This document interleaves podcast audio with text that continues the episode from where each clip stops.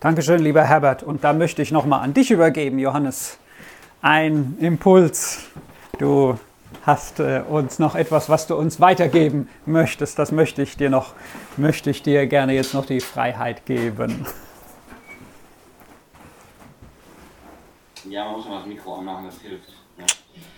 Ja, ähm, wir haben wir haben in letzter Zeit also wirklich viel erlebt und ähm, manchmal äh, ich denke, euch geht es auch so, also passieren Dinge, die uns ähm, nicht unbedingt helfen, dankbar zu sein, die uns ähm, eher, ähm, eher dazu veranlassen, äh, zu, zu, zu motzen oder zu, ähm, wie nennt man das, beschweren, also dass man, dass man einfach unzufrieden ist und dann was, was nicht so gut läuft. Und ähm, letzte Woche wurden wir gefragt von der Rüsselsheimer Gemeinde, wofür seid ihr dankbar?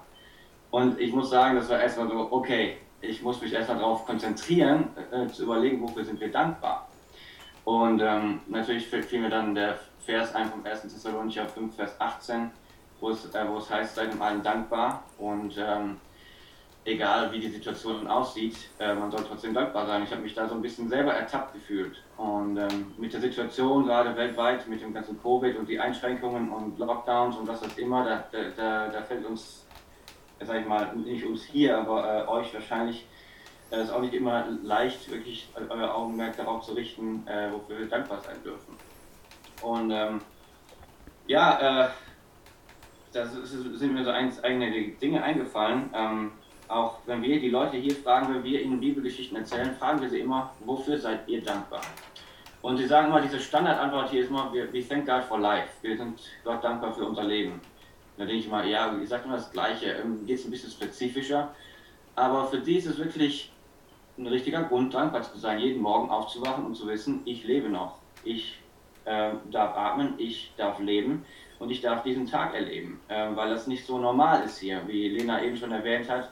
Äh, die, äh, hier wird also oft wacht man auf und der Nachbar ist gestorben oder irgendwer von der Familie, man kriegt ständig, ständig irgendwelche Anrufe, dass irgendwer gestorben ist und diesen Tag nicht erlebt, aus unerfindlichen Gründen. Einfach auch daraus, weil ähm, hier keine Diagnosen gestellt werden können.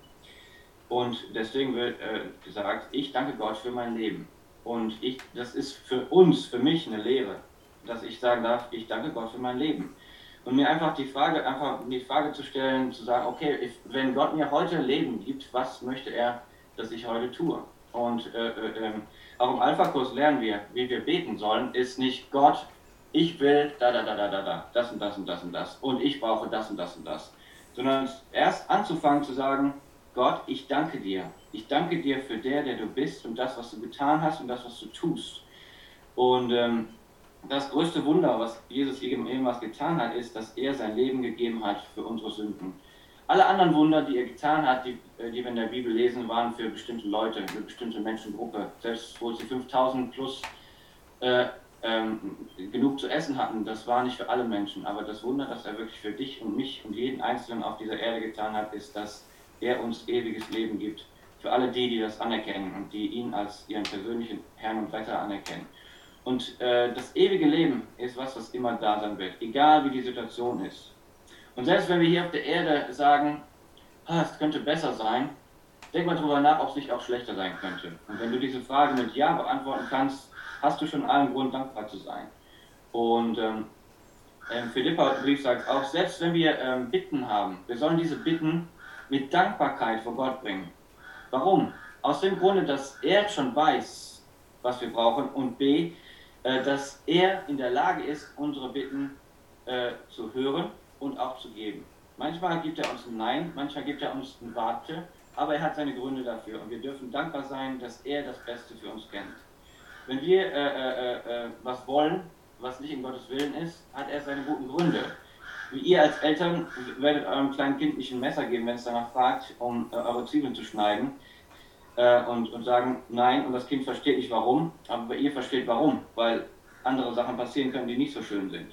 Wenn das Kind älter wird, ist vielleicht die Wartezeit vorbei. Ihr könnt sagen, jetzt bist du bereit zu lernen, mit diesem Messer umzugehen. Und so ist es auch mit unserem Leben. Wir dürfen einfach Dankbarkeit zeigen, dass Gott schon weiß, was kommt, dass Gott schon einen Plan hat für unser Leben und dass wir diesen Plan auch ausleben dürfen. So ähm, im Konkreten sind wir wirklich dankbar, nicht nur für unser Leben, nicht nur, äh, dass wir hier sein dürfen, sondern wir sind wirklich dankbar, dass Gott uns durch die ganze Zeit durch versorgt hat, dass wir keine großen äh, äh, Krankheiten oder sowas äh, haben mussten. Ich meine, hier und mal eine Erkältung und, und, und ein paar Sachen, die, äh, äh, die nicht so schön sind, aber keiner von uns musste durch eine Zeit gehen, wo wir wirklich den, ähm, jetzt, sag ich mal, fast schon gestorben wären oder so, sondern wir dürfen wirklich sehen, wie Gott uns hier versorgt und beschützt. Wir dürfen sagen, äh, wir, sehen, wir sehen Umbruch um uns herum, dass Menschen äh, das Bollwerk des Teufels zerstören, dass, äh, dass der Teufel an Macht verliert, dass Menschen ihr Leben wirklich mehr reflektieren und sagen, hey, was kann ich tun, um meinen Nachbarn zu helfen, um ihm Liebe zu zeigen? Was hat Jesus getan für mich und wie kann ich das weitergeben an andere? Und das zu sehen, wie diese Veränderung geschieht, das macht uns dankbar es macht uns dankbar zu sehen, wie unsere Kinder aufwachsen, wie unsere Kinder ähm, glücklich sind. Und ähm, ja, dafür danken wir Gott und äh, wir möchten euch ermutigen, dass ihr auf das schaut, was wirklich gut ist in eurem Leben, was euch antreibt, was euch Energie gibt und was Gott für euch getan hat. Und aus dieser Dankbarkeit kommt Frieden. Und wer möchte nicht gern Frieden in, eurem, in seinem Herzen haben? Wer möchte nicht gerne, ähm, statt rumzumotzen und rumzumeckern, äh, lieber Dankbarkeit in seinem Herzen haben, der Frieden erzeugt. Keiner von uns kann sagen, wenn ich gemotzt habe, geht es mir einiges besser, aber gibt es uns wirklich Frieden im Herzen? Ich glaube eher nicht, ähm, weil vom Motzen wird nichts besser. Aber wenn wir dankbar sind, sehen wir Dinge aus einer anderen Perspektive und Gott kann uns wirklich helfen, diese Perspektive zu finden. Und das ist meine Ermutigung oder unsere Ermutigung für euch heute. Seid dankbar und tragt Gottes mhm. Frieden in, in eurem Herzen, mhm. denn der ist höher als alle menschliche Vernunft. Mhm. Amen. Vielen Dank, Johannes. Uh, Dankeschön. Vielen Dank.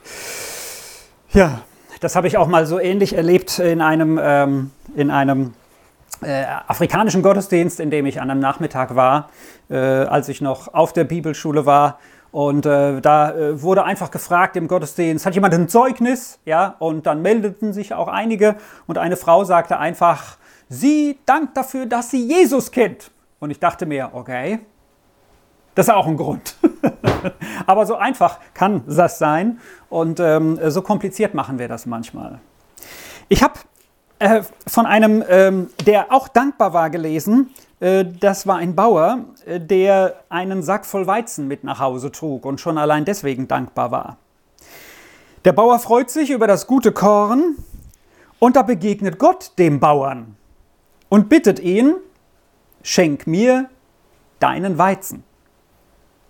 Der Bauer öffnet den Sack und sucht das kleinste Korn heraus und reicht es Gott. Der verwandelt das kleine Weizenkorn in Gold und gibt es dem Bauer zurück. Da ärgert sich der Bauer, dass er Gott nicht den ganzen Sack voll Weizen gegeben hat.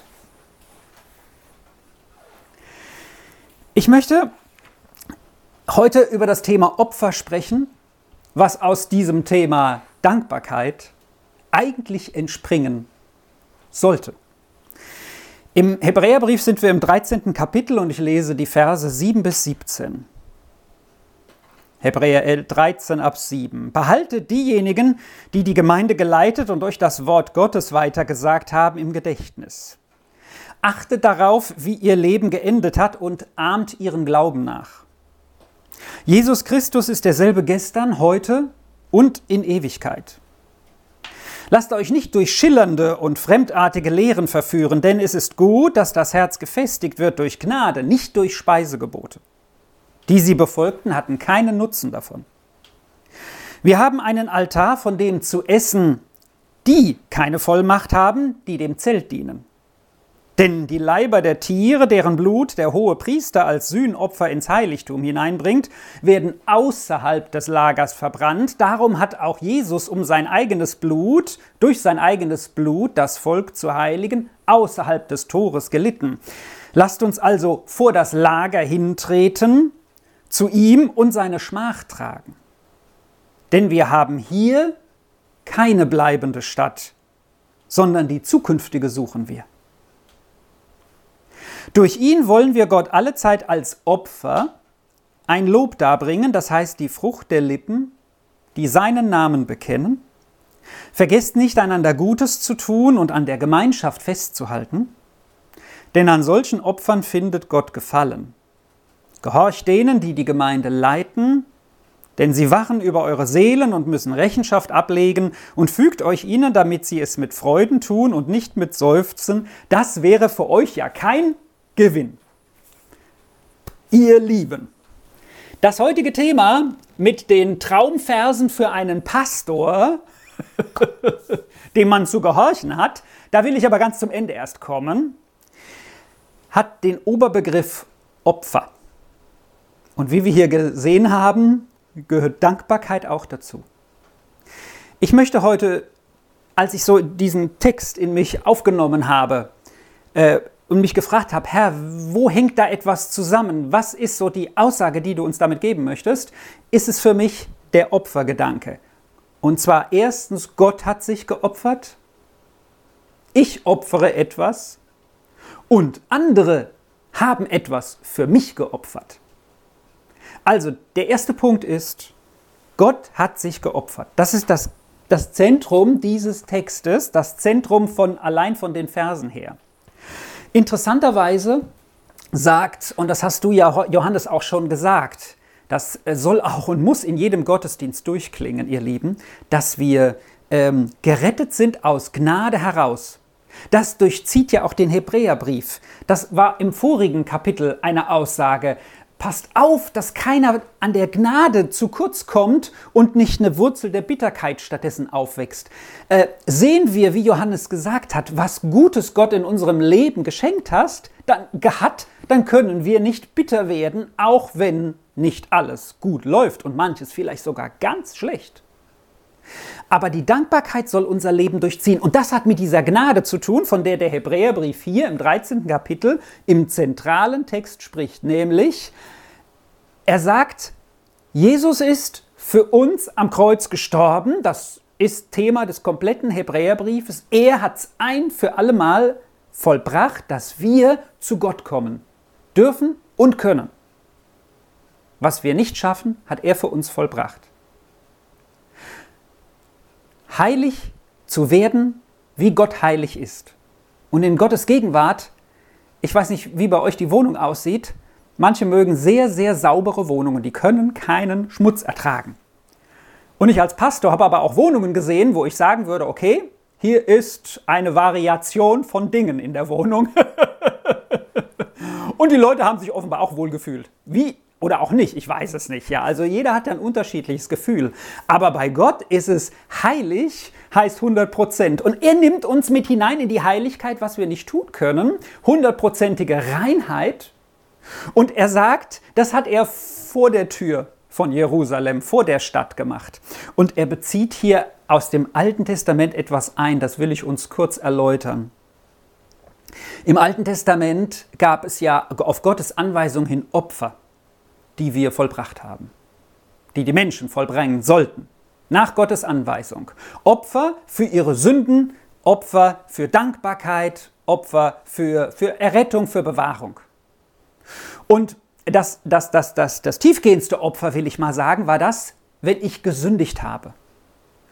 Und da gab es drei Fälle von besonders schwerwiegender Sünde. Das war einmal, wenn der hohe Priester selbst sündigt, also der Oberpriester der für die Beziehung zu Gott zuständig war im Alten Testament. Im Neuen Testament hat jeder von uns ja diese Beziehung. Das zweite war, wenn die ganze Gemeinde gesündigt hat, also das ganze Volk Israel. Und das dritte war am Versöhnungstag. Das war ein Tag im Jahr, der besonders dafür, dafür da war, um für die Sünden des vergangenen Jahres ähm, ein Opfer zu bringen. Das hat alles ja Jesus vollbracht, dass das nicht mehr nötig ist.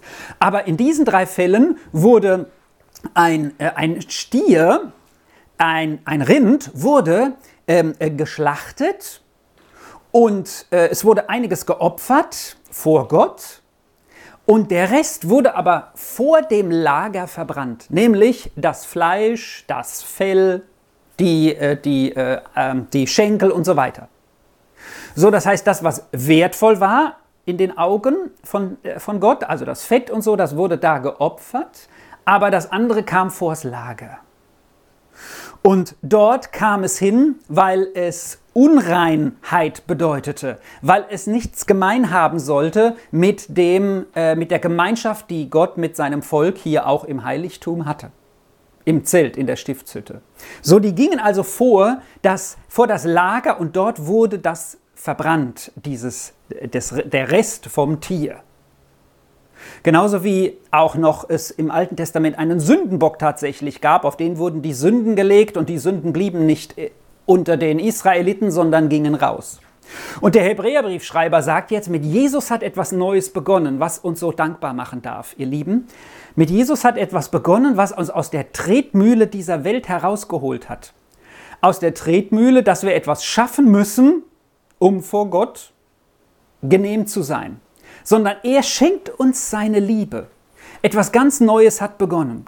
Und der Hebräerbrief sagt hier, dieses alte Muster, dieses Opferbringen, was damals ja die Juden auch noch in Jerusalem taten, hier zur Zeit des Hebräerbriefes, das rettet uns nicht. Auch die, die das tun, haben gar keinen Anteil an dem, was Jesus gegeben hat, sondern wir sollen mit ihm rausgehen. Wisst ihr, und das war eine entscheidende Botschaft, die wir jetzt vielleicht so, ich weiß nicht, wie es bei euch in Liberia ist, die wir in Deutschland so extrem gar nicht erleben. Aber ich möchte uns das als erstes. Gott hat sich geopfert für uns, um uns herauszuholen aus dieser Welt und zu versetzen in sein Reich. Und das ist etwas anderes, als in dieser Welt zu sein. Wir leben zwar in dieser Welt, aber wir gehören nicht zu dieser Welt.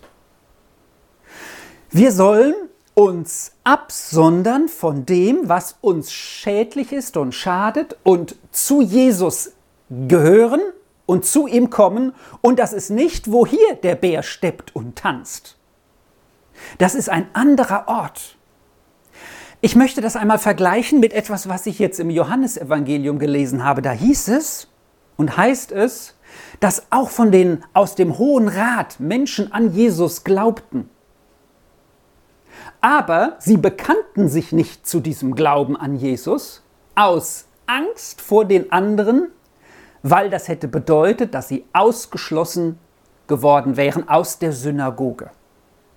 Die Bibel sagt ganz klar, das ist Menschenfurcht, hatten sie mehr als die Furcht vor Gott. Und ihr Lieben, wie ich gehandelt hätte, weiß ich nicht.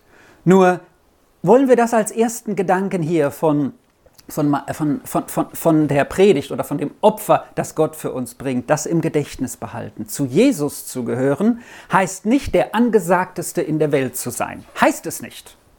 Heißt nicht der zu sein, der das meiste hat, kann oder vorzuweisen hat. Bei Gott zählen nämlich andere Kriterien, sondern seine Schmach mitzutragen, sagt hier der Hebräerbrief. Ich glaube, das empfinden wir alle gar nicht so arg. Ich nicht so. Vielleicht habe ich auch also einfach so ein sonniges Gemüt. Aber es ist für mich immer mal wichtig zu verstehen, zu Jesus zu gehören heißt auch Leid erleben zu müssen, um des Glaubens willen. Auch ausgestoßen zu sein von anderen, die sagen, du bist uncool, weil ich mich entschieden habe, mit ihm vor das Lager zu gehen, wo eben nicht die Gemeinschaft ist, die hier allen einen, einen Frieden in Anführungsstrichen gibt. Und wie Johannes eben sagte, was gibt uns aber wirklichen Frieden? Nicht, dass wir da bleiben, wo die Menschen ohne Gott sind, sondern die himmlische, oder wie heißt es hier in diesem einen Vers, der mal Jahreslosung war vor ein paar Jahren, wir haben hier keine bleibende Stadt. Jede Freude hier ist auch schön, aber was ist die Freude, die tief hineingeht und unser Leben bestimmt? Das ist die, die zukünftige, die suchen wir, Kapitel, äh, Vers 14. Also Gott hat ein Opfer für uns gebracht. Und das ist kein Opfer, das er nochmal irgendwo hier draufgesetzt hat als super Sonderopfer zu den anderen Opfern, so eine Opferpyramide, die irgendwann mal zusammenbricht, sondern er hat was komplett Neues geschaffen was jeder Mensch damals, weil es ja die Kreuzigung was ganz ekliges, schlimmes war, was jeder damals ähm, abgelehnt hat und gesagt hat, wie kann man nur jemanden verkünden, der am Kreuz gestorben ist? Das ist schlimm. Das ist, da kommen die schlimmsten Räuber, Mörder, Wegelagerer und sonstige hin. Da möchte ich nicht hin. Und Paulus macht Werbung mit dem Kreuz. Warum? Weil Jesus da unsere Sünde auf sich genommen hat und das tat er außerhalb Also das Opfer, was Gott für uns getan hat, können wir letztendlich gar nicht ermessen. Jesus war bereit, alle Schmach, obwohl er sich sofort hätte befreien können, zu ertragen und ist gestorben für uns. Und der Hebräerbrief weist mich, ich rede jetzt mal von mir, übernimm du das äh, für dich von Herzen, wenn du das auch für dich so nehmen kannst. Das bedeutet auch Nachteile zu erleben und nicht mitzumachen bei dem, was, was, ähm, äh, äh was, äh, was, was an, an, Leistungsdruck oder an Dingen in der Welt angesagt ist. Denn Gott möchte äh, uns seine Liebe schenken und das tut er durch Jesus. Und daraus heraus leben wir. Aber das ist nicht das System der Welt. Das ist ganz anders. Das ist das Opfer, das Gott für uns vollbracht hat. Und dann ist die Frage, was opfern wir denn noch? Machen wir jetzt gar nichts mehr? Machen Johannes und Lena Urlaub in Liberia? Also natürlich, ja, da habt ihr gesagt, am Strand dort bei euch ist es bestimmt cool. Aber, aber ähm, die Bibel spricht von Opfern. Etwas, was wir jetzt tun können.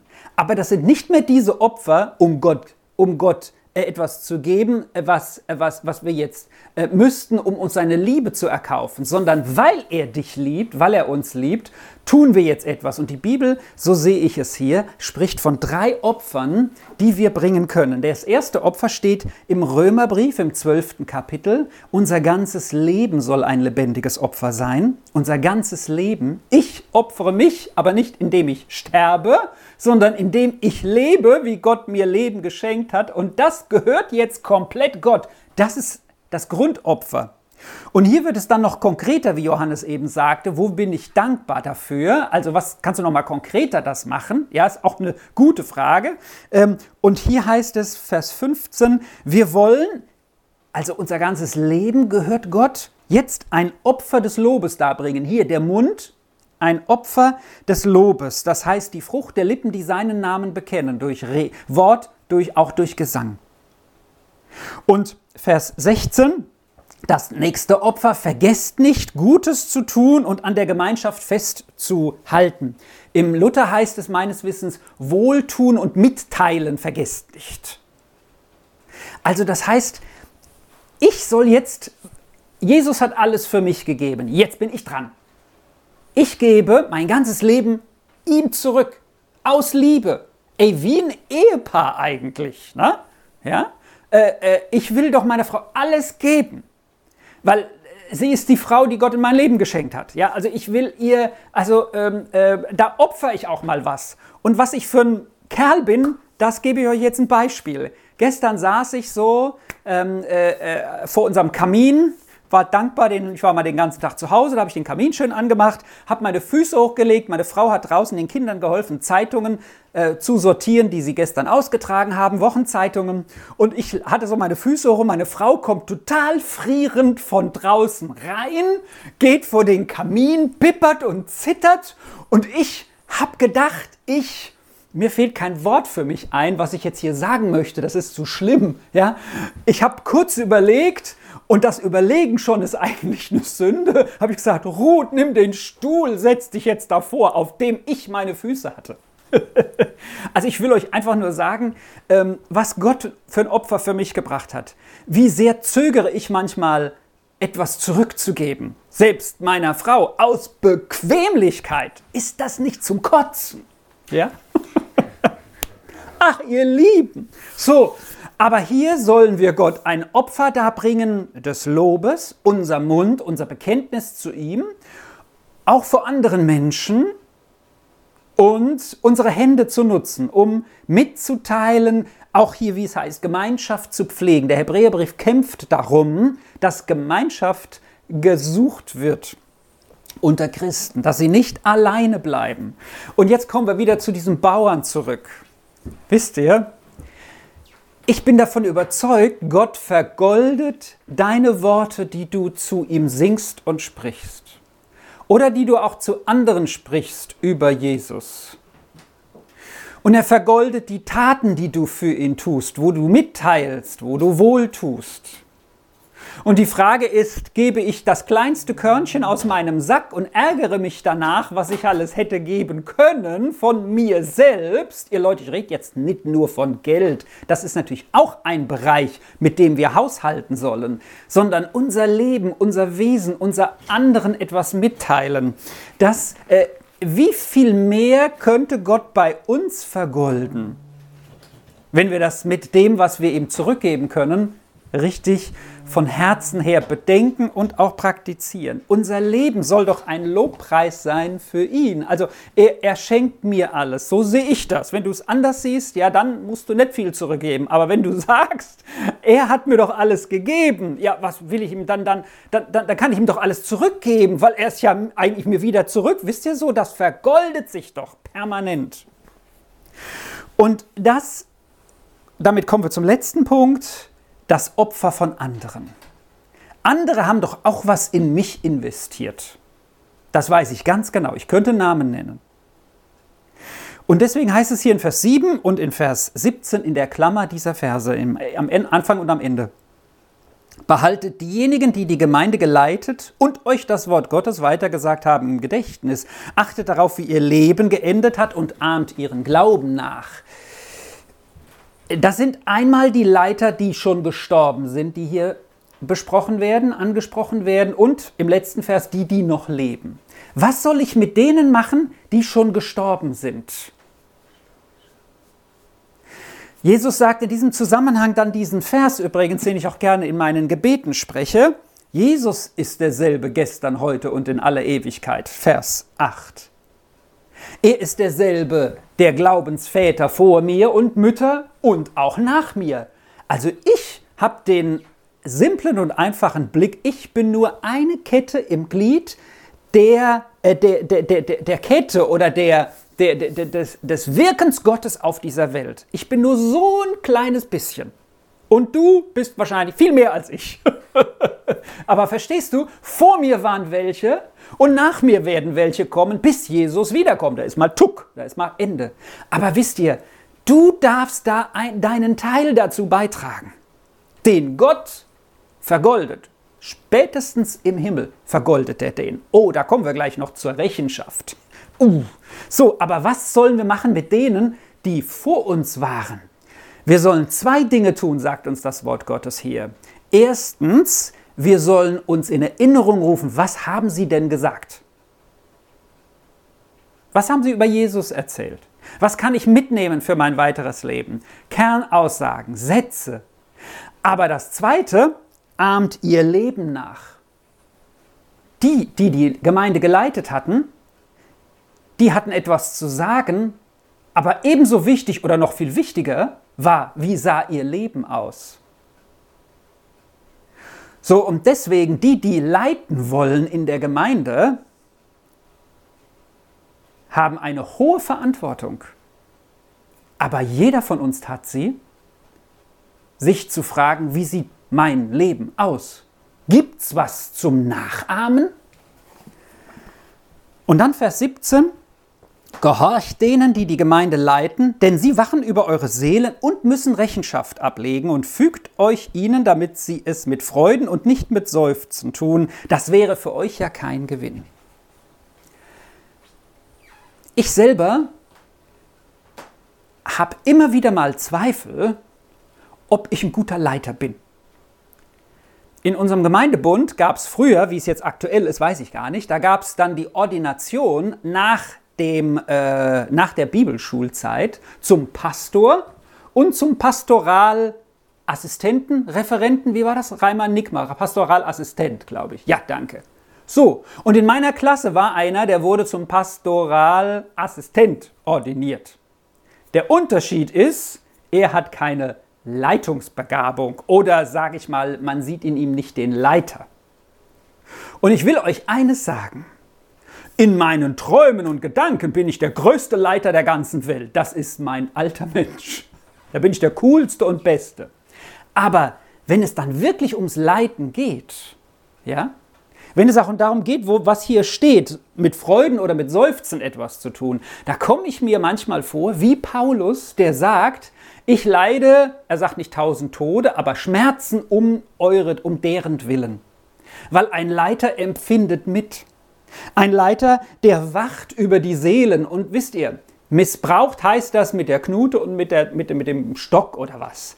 Aber von Herzen, so wie Jesus das als Vorbild gelebt hat, heißt das für einen Leiter, dass er auch mitleidet mit jeder Situation, die da ist. Vielleicht mehr, vielleicht weniger, je nachdem, wie Gott bei ihm das hat. Und deswegen wünsche ich auch nicht jedem, wirklich nicht zu leiden. Da sind manche Aufgaben viel, äh, viel entspannter.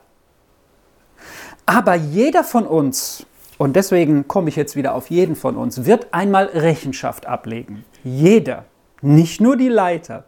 Da haben sie natürlich die Aufgabe, was war denn mit denen, die du geleitet hast? Haben sie es dir schwer oder leicht gemacht? Gott wird schon jedem Leiter auch selber sagen, was bei ihm war. Aber er wird dann auch äh, sagen, ja, so und so, also das war ganz schön heavy oder schwierig. Aber jeder von uns wird Rechenschaft ablegen. Und ich habe vorhin kurz zum Römerbrief geschaltet und gesagt, unser Leben ist ein lebendiges Opfer.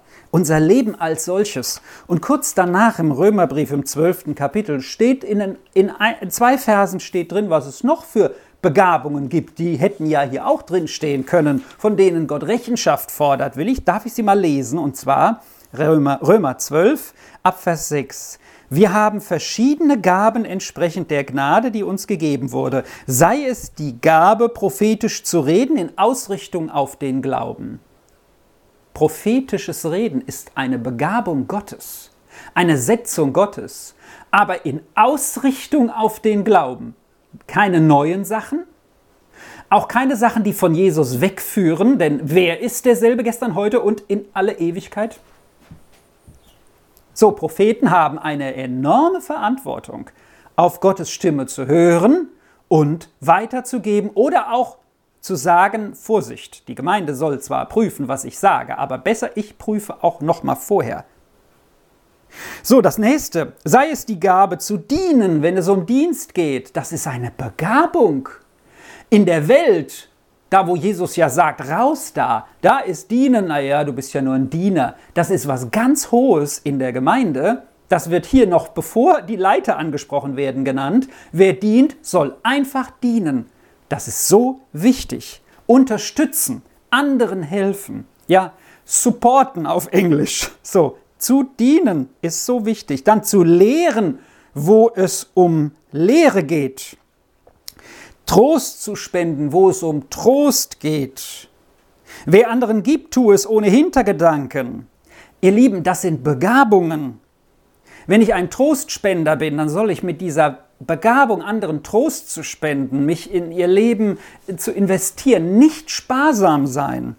Oder wenn ich merke, ich habe eine Lehrbegabung, darf ich nicht zu ängstlich sein, auch zu sagen, ich will das auch einsetzen. Andere werden dir schon spiegeln, ob sie was davon mitnehmen.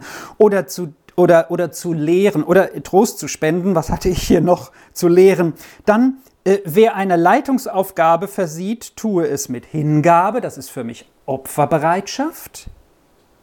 Und wer Barmherzigkeit übt, tue es heiter und fröhlich, voller Dankbarkeit, womit wir wieder zurückkommen zu denen, wo du eingesetzt hast zu Beginn, lieber Johannes. Gott hat sich für uns geopfert. Jesus ist vor das Lager, wo die Menschen so ihren Kosmos hatten, ihr Umfeld raus, um sich für uns zu opfern. Etwas ganz Neues hat begonnen. Gottes Gnade für uns reicht für jeden Tag. Dann mein Opfer, mein Leben, mein Sprechen, mein Tun, mein Handeln, mein Leben. Und wie dankbar darf ich sein, wo andere in mich investiert haben. Herbert, ich übergebe wieder an dich. Seid gesegnet, ihr Lieben. Amen.